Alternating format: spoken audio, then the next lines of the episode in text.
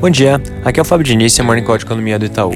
Começando por China, ontem à noite saíram dados de atividade do mês de outubro. Os resultados vieram bem positivos. Na leitura anual, as vendas do varejo registraram uma alta de 4,3%, que foi um pouco abaixo da nossa projeção de 4,7% e da do mercado de 5%, mas ainda assim um resultado bem expressivo. E a produção industrial, por sua vez, registrou 6,9% de alta em relação ao mesmo período do ano passado, um pouquinho acima da nossa expectativa e que é do mercado, de 6,6% e 6,7%, respectivamente. Uma outra notícia bem positiva é que a China assinou um acordo de livre comércio com vários países da Ásia e do Pacífico. Esse agora se tornou o maior acordo de livre comércio vigente, então algo realmente bem positivo. Além disso, no, no lado negativo agora, o Trump é, sinalizou que pode adotar mais medidas contra a China nesse período final do mandato. A gente acha difícil que surja algo muito novo nessa frente, é mais provável que sejam novas restrições a investimento, como a gente comentou na semana passada, mas ainda assim é, é sempre algo importante se acompanhar.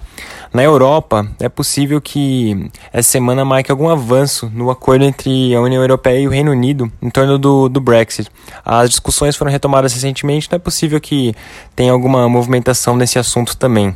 Finalizando essa parte internacional, uma outra notícia bastante positiva: a Moderna acabou de divulgar os resultados de eficácia da vacina deles, que vieram super positivos, com cerca de 94,5%, que mais uma vez fortalece as perspectivas de que uma solução definitiva para toda essa crise do Covid vai estar disponível no, no futuro próximo.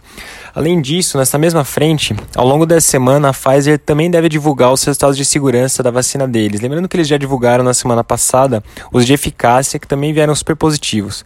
No Brasil, os jornais repercutem bastante as eleições municipais.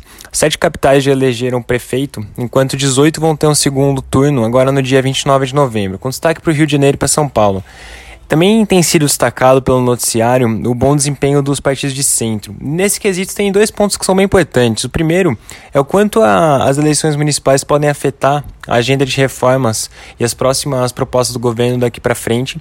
E, e, inclusive nesse ponto é importante acompanhar é, qualquer tipo de, de reação do presidente Bolsonaro acerca de, de Corona Voucher e coisas do gênero, a gente vem destacando que em outras oportunidades o ministro Guedes sinalizou que o, que o auxílio não deve ser prorrogado, então é sempre um ponto para se acompanhar. E um, uma outra questão é, é, que vale lembrar que na semana passada o governo destacou a intenção de retomar a atividade legislativa nessa semana, já passado esse primeiro turno das eleições. Então, muito importante acompanhar como isso se desenrola. É, ainda não parece ter um acordo muito claro sobre quais vão ser a, a, as medidas que vão ser o foco da atenção dos, dos deputados e senadores nessa semana. Então, é bem importante ficar de olho nisso também. Fechando, na parte de dados, hoje cedo a AGV divulgou a prévia extraordinária do mês de novembro.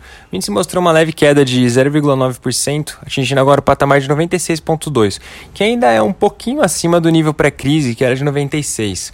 Então é importante lembrar que até então os indicadores de confiança vinham se recuperando mais rápido do que o restante da atividade econômica e agora eles vêm mostrando a acomodação. Importante destacar aqui que isso não altera as perspectivas para a retomada da atividade. É, outro destaque bem relevante, a indústria mais uma vez mostrou um resultado forte, continua subindo, está num nível bastante expressivo agora. Por outro lado, o setor de construção e de serviços, os, os dois mostraram uma, uma, ligeira queda no mês. O consumidor também teve um leve recuo, enquanto o comércio ficou estável. É isso por hoje, um bom dia e uma boa semana a todos.